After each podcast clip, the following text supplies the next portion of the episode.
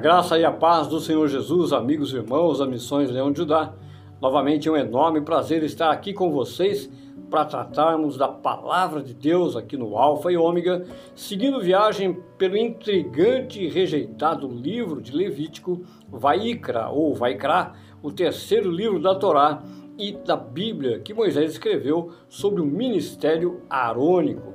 E nesse segundo capítulo eu preciso tocar num ponto que vai ampliar um pouco mais o nosso entendimento sobre a questão das ofertas, os vários tipos de ofertas apresentados no Antigo Testamento, especialmente no livro de Levítico, mas como quase sempre quando queremos entender a origem das coisas, nós recorremos ao livro de Gênesis para ver se nós encontramos alguma pista que possa aperfeiçoar a essência do que estamos estudando.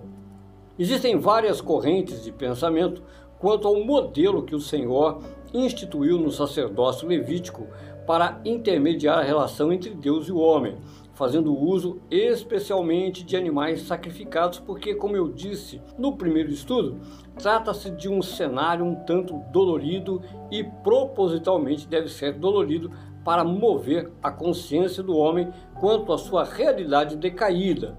E uma das correntes de pensamento afirma que, por causa da inclinação ao pecado e mais precisamente à idolatria, Deus instituiu a religião por meio de sacrifícios, porque sabia que o homem buscaria outros deuses que exigiriam esse tipo de prática e para que o Senhor pudesse direcionar o coração dos piedosos para ele, para impedir que caíssem na tentação de servirem a outros deuses, falando ainda apenas sobre os piedosos, Deus permitiu essa prática que a aproximação por meio das ofertas e sacrifícios teria sido uma concessão temporária para competir com a adoração ao diabo ou aos deuses.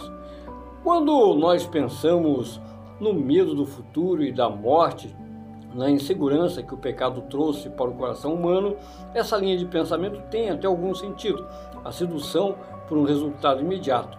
Mas quando nós vamos para a Bíblia, encontramos esse texto que está no capítulo 4 de Gênesis, que me faz enxergar as intenções de Deus por uma outra linha defendida por muitos estudiosos e me parece fazer todo sentido crer que o Senhor instituiu os sacrifícios por uma necessidade de justiça, de mover a moral do ser humano ao reconhecimento do bem e do mal. Vamos ler então Gênesis capítulo 4, os versículos 1 a 7. Coabitou o homem com Eva, sua mulher. Essa concebeu e deu à luz a Caim. Então disse: Adquiri um varão com auxílio do Senhor. Depois deu à luz Abel, seu irmão. Abel foi pastor de ovelhas e Caim lavrador. Aconteceu que no fim de uns tempos trouxe Caim do fruto da terra uma oferta ao Senhor. Abel, por sua vez, trouxe das primícias do seu rebanho e da gordura desse. Agradou-se o Senhor de Abel e de sua oferta, ao passo que de Caim de sua oferta não se agradou. Irou-se, pois, sobremaneira Caim e descaiu-lhe o semblante. Então lhe disse o Senhor: Por que andas irado? E por que descaiu o teu semblante? Se procederes bem, não é certo que serás aceito? Se todavia procederes mal, eis que o pecado jaz à porta. O seu desejo será contra ti, mas a ti cumpre dominá-lo. Queridos, evidentemente que esse texto sozinho não nos dá muitos detalhes de o porquê Deus rejeitou a oferta de Caim também por causa disso, muitos dizem que era pelo fato de não ter sangue envolvido, não ter o peso da vida derramada, como falamos anteriormente. Mas vamos ter a oportunidade de ver no livro de Levítico que existem as ofertas de cereais que eram consideradas santíssimas pelo Senhor. Por isso, nós vamos deixar esse assunto para um pouco mais adiante e vamos ficar aqui na oferta de Abel. Estamos na primeira geração de filhos naturais. Caim e Abel representam a descendência direta da humanidade. Foram educados com todo o entendimento teológico possível, eram demasiadamente saudáveis e inteligentes, porque as consequências do pecado, como as doenças, a ansiedade, por exemplo, não os afetaram como aconteceu nas gerações posteriores ao dilúvio, o que nos faz crer que as ofertas, tanto de Caim quanto de Abel, foram ofertas voluntárias por fé, sem que houvesse nenhum mandamento de Deus sobre a obrigatoriedade das ofertas. Adão e Eva foram contemplados com o sacrifício de dois animais que o Senhor usou para fazer tangas e cobrir a nudez deles. Mas isso havia sido o próprio Deus que tomou os animais, não se tratava de uma oferta para Deus, tratava-se da graça e da misericórdia de Deus que derramou o sangue dos animais, os primeiros animais que morreram desde a criação, para expiar o pecado de Adão e Eva. Passaram-se os anos, nasceram Caim e Abel, cresceram, Caim se tornou agricultor, Abel pastor de ovelhas, e ao nascerem os primeiros cordeiros de Abel, após a oferta de Caim, Abel olhou para o seu rebanho, escolheu dentre os primogênitos dos seus cordeiros os mais gordinhos e bonitos, não sabemos quantos, e os ofereceu como oferta de primícias ao Senhor. E este detalhe é de suma importância. Tratava-se de uma oferta de primícias. É como se, através dessa oferta, Abel dissesse as seguintes palavras: Senhor Deus, sou muito grato por Sua bondade em me abençoar com esse rebanho e a multiplicação dos meus bens. Mas eu não sou digno de usufruir de tanta maravilha, por isso eu derramo diante de Ti essas vidas, porque o Senhor é o primeiro na minha vida. O Senhor é o autor da vida, criador de todas as coisas, e se eu estou vivendo esse momento de prazer, é por sua graça, e eu não vou deixar as suas bênçãos roubarem o meu coração do Senhor.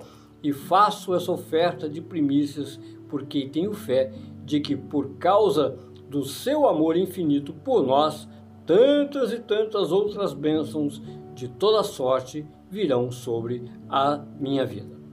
Mais ou menos assim é o que o coração de Abel expressou por meio dessa oferta de primícias e lemos na carta aos Hebreus, capítulo 11, versículo 4, a seguinte referência: Pela fé, Abel ofereceu a Deus mais excelente sacrifício do que Caim, pelo qual obteve testemunho de ser justo, tendo a aprovação de Deus quanto às suas ofertas.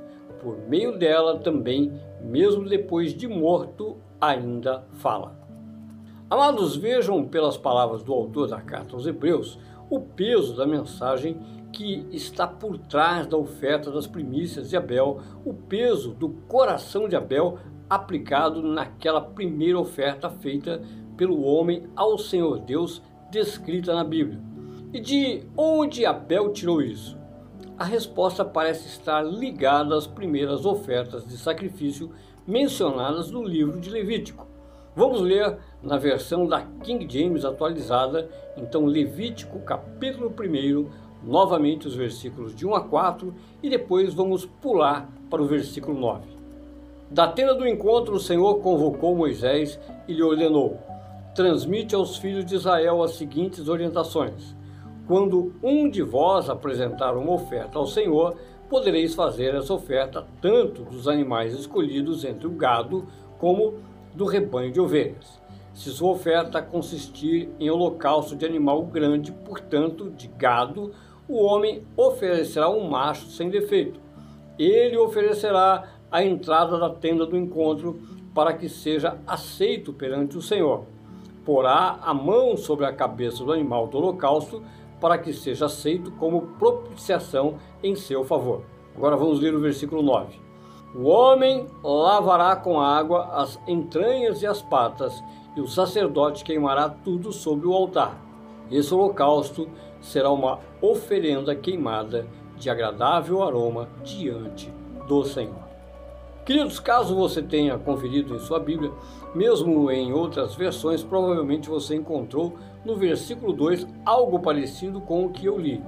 Quando um de vós, quando alguém, na verdade, aqui temos um problema de tradução, não que esteja errado, mas de forma não usual, Moisés utilizou nesse versículo a palavra hebraica Adão, de onde temos o nome de Adão. E temos essa tradução um no lugar de Adão ou mesmo de homem, porque normalmente no hebraico utilizava-se a palavra ish para o homem em uma ação ordinária e não Adam, utilizado quase sempre que a Bíblia quer se referir ao homem como um ser distinto. Bem, no ensino passado, eu já havia comentado a respeito das várias figuras messiânicas apresentadas nos quatro primeiros versículos que lemos, e no versículo 9 que lemos hoje, encontramos a descrição do tipo de oferta indicada por Deus a Moisés, a primeira oferta de todas elas, conhecida como oferta voluntária de aroma agradável, também denominada oferta elevada. E o que difere esse tipo de oferta das demais é o fato de que é a única oferta em que o animal inteiro é queimado ao Senhor. Nada vai ser descartado e ninguém vai tirar nenhum proveito dele comendo alguma parte, nem os sacerdotes. O animal vai queimar todinho até virar cinzas sobre o altar. Quer dizer, o Senhor Deus vai receber em aroma agradável 100% desse animal oferecido que representava a vida do ofertante. Mas o mais interessante aqui é o fato de se tratar de uma oferta voluntária. Não havia nenhuma obrigação de que alguém fizesse essa oferta, exatamente como aconteceu nos tempos dos patriarcas, o período da fé antes da lei. Vamos comparar com o que está escrito no livro de Jó, capítulo 1, versículos de 1 a 5. Havia um homem na terra de Uz, cujo nome era Jó. Este homem era íntegro e reto, temia Deus e se desviava do mal. Nasceram-lhe sete filhos e três filhas. Tinha sete mil ovelhas, três mil camelos, quinhentas juntas de bois e quinhentas jumentas. Também tinha muitíssima gente a seu serviço de maneira que esse homem era o maior de todos os do Oriente. Os filhos dele iam às casas uns dos outros e faziam banquetes, cada um por sua vez, e mandavam convidar as suas três irmãs a comerem e beberem com eles. Quando se encerrava um ciclo de banquetes, Jó chamava os seus filhos e os santificava. Levantava-se de madrugada e oferecia holocausto segundo o número de todos eles pois Jó pensava assim: talvez os meus filhos tenham pecado e blasfemado contra Deus em seu coração. Jó fazia isso continuamente. Amados, esses sacrifícios feitos por Jó a Deus em favor dos seus filhos eram exatamente ofertas elevadas de cheiro agradável ao Senhor, e confirmamos isso porque, conforme lemos Jó oferecia holocausto segundo o número de todos eles. Quer dizer, um animal representando cada filho e todos eles vinham para o sacrifício para colocarem as suas mãos sobre as vítimas que seriam degoladas em seus lugares. Jó exercia o seu papel de sacerdote no lar e santificava os seus filhos por meio de rituais que não são mencionados mas deveriam envolver água e aspersão de sangue dos animais.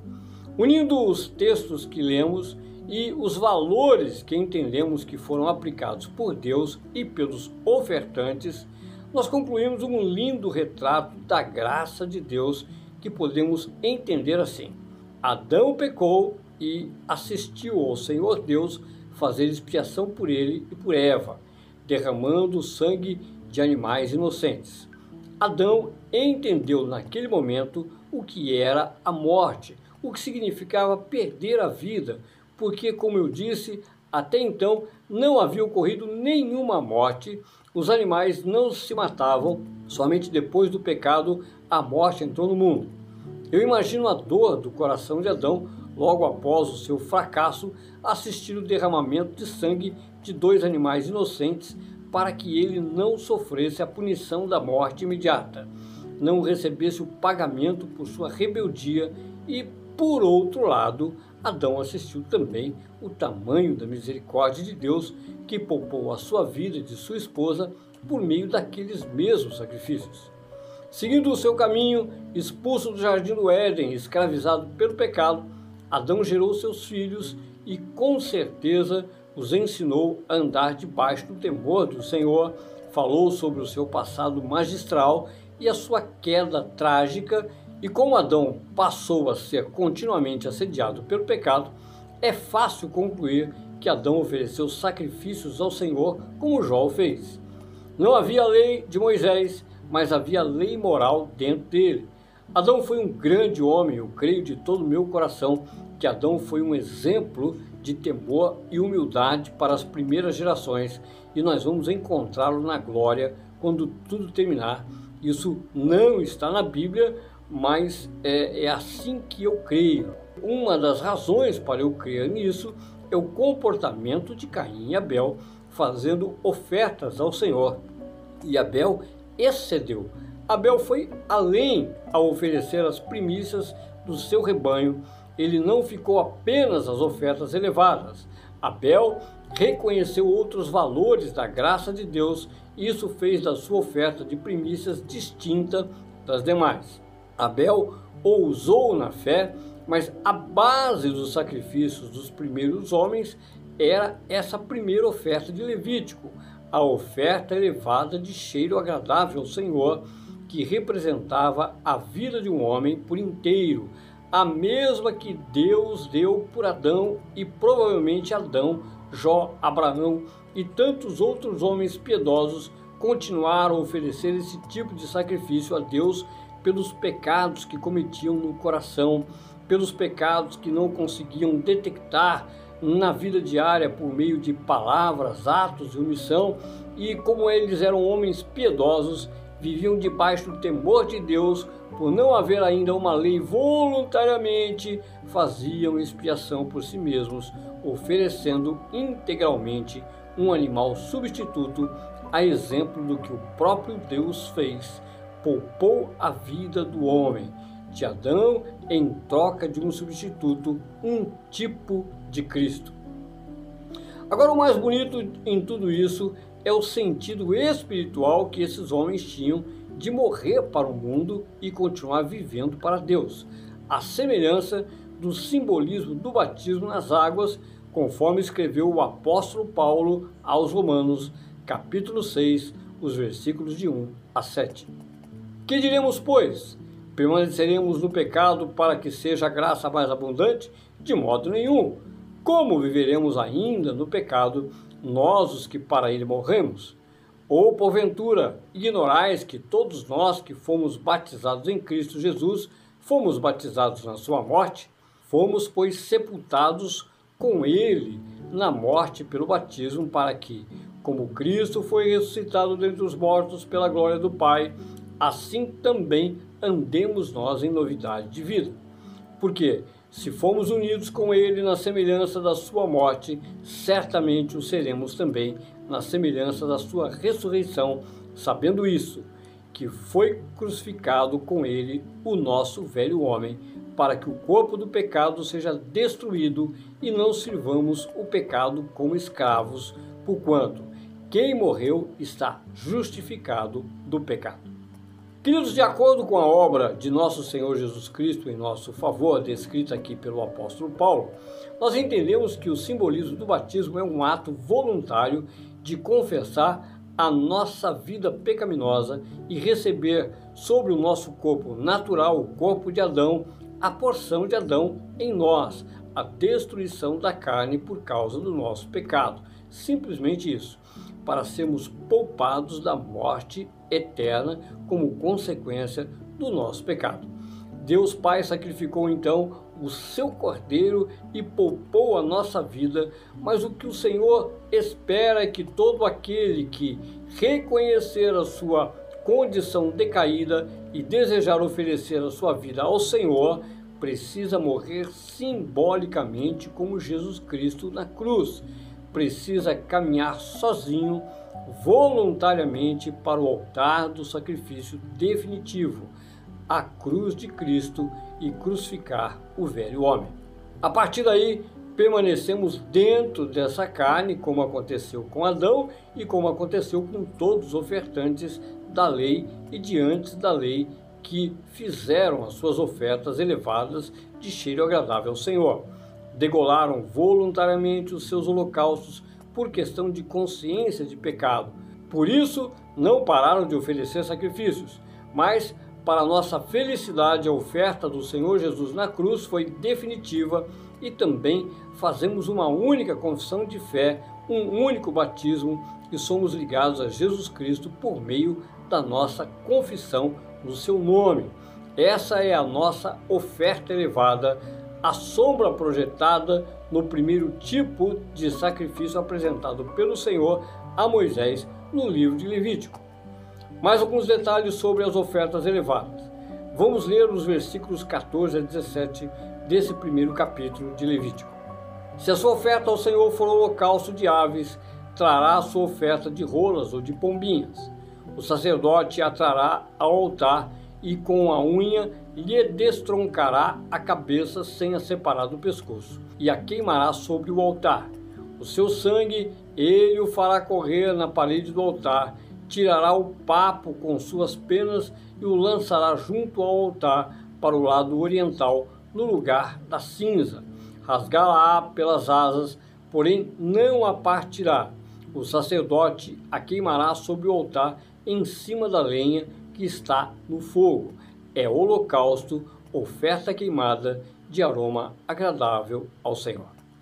Queridos, aqui encontramos mais uma expressão dos objetivos do Senhor ao instituir o serviço religioso levítico no Sinai, que era alcançar o coração do homem na sua humildade e não na sua grandeza, desprezando o seu orgulho.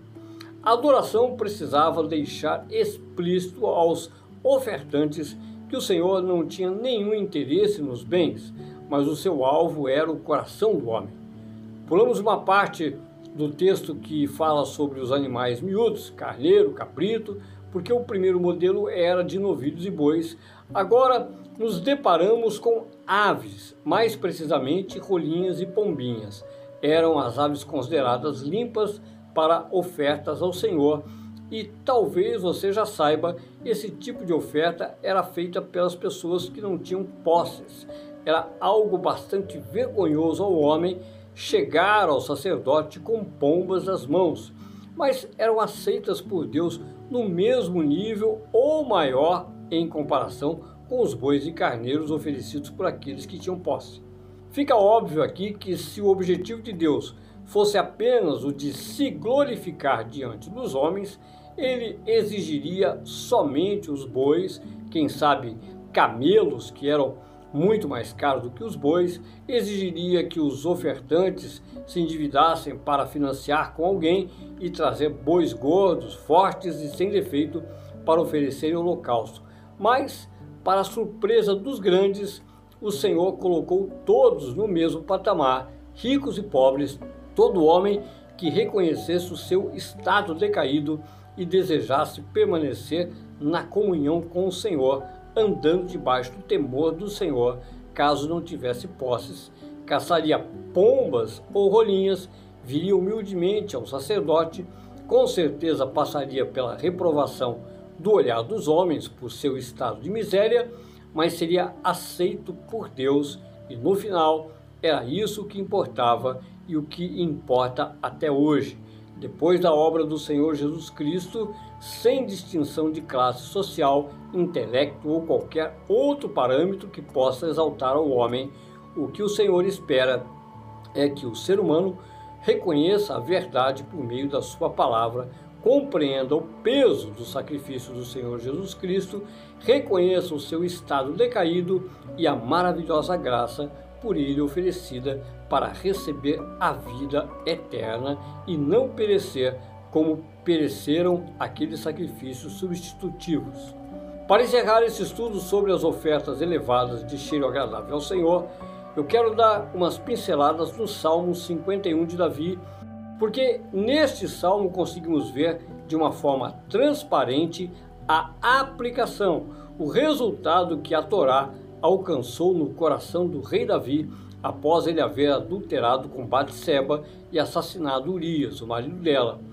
Esses pecados de Davi são amplamente conhecidos no meio cristão, inclusive muitos ainda se revoltam ao lerem esse terrível episódio que está descrito no segundo livro de Samuel, e alguns nem aceitam o fato de Deus ter perdoado o rei Davi depois de ele ter praticado toda aquela maldade, mas quando vamos para o Salmo 51, descobrimos que o coração de Davi foi curado pela lei, pela decisão de Davi de usar a palavra de Deus como único canal para alcançar misericórdia e graça.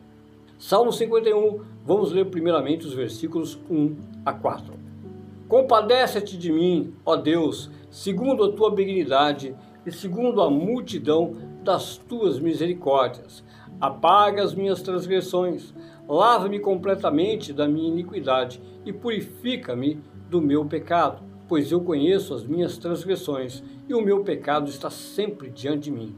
Pequei contra ti, contra ti somente, e fiz o que é mal perante os teus olhos, de maneira que serás tido por justo no teu falar e puro no teu julgar. Queridos, nesse primeiro quadro encontramos a confissão de Davi, o reconhecimento diante de Deus da sua culpa. Por isso, Davi apelou para que o Senhor julgasse de acordo com a sua misericórdia e não com a sua justiça, porque Davi mesmo se havia condenado quando foi abordado pelo profeta Natã, contando a história de um homem rico e mau que sacrificou a única ovelha de um pobre homem.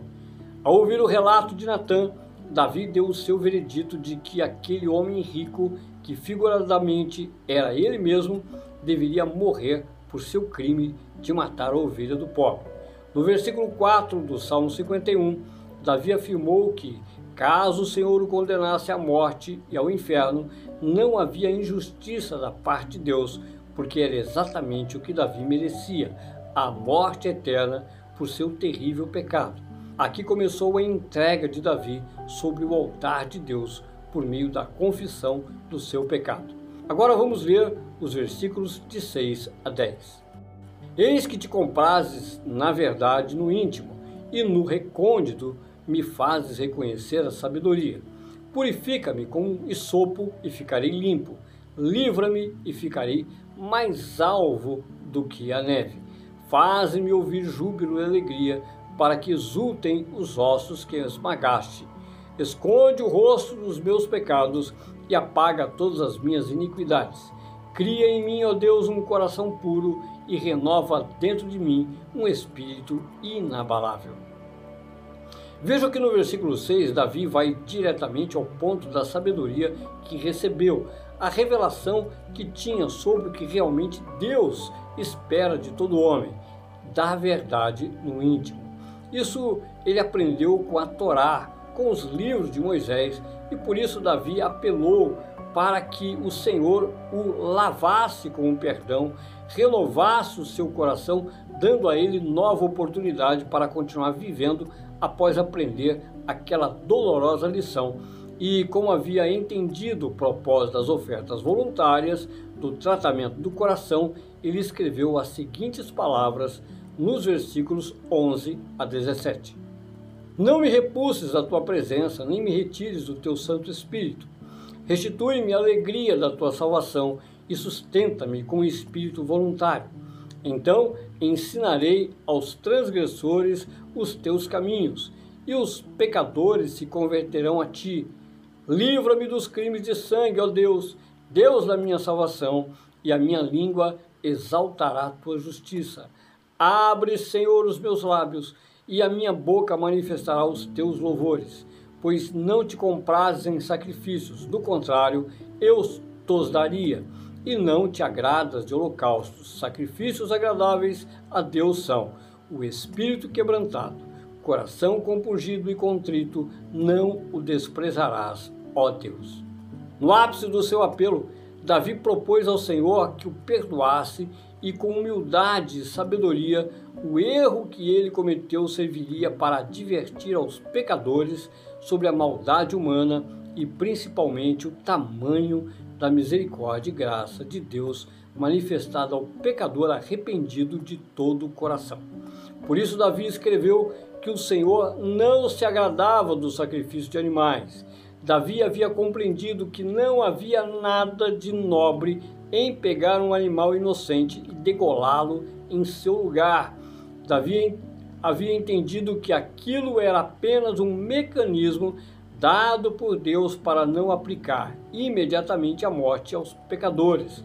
Mas o Senhor não tinha nenhum prazer em ver os animais morrendo por causa da injustiça dos homens.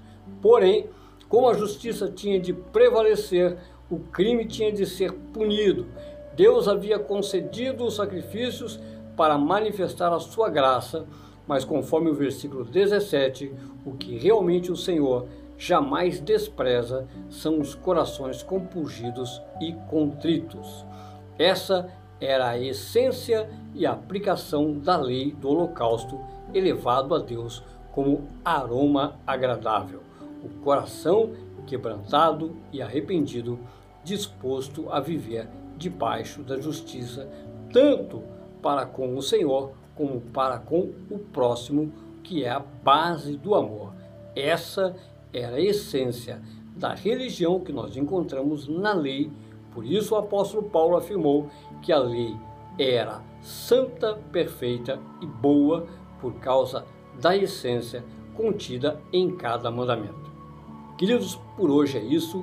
Meus amados, eu espero que isso tenha sido bastante esclarecedor e motivador para seguirmos viagem nesse maravilhoso livro de Levítico.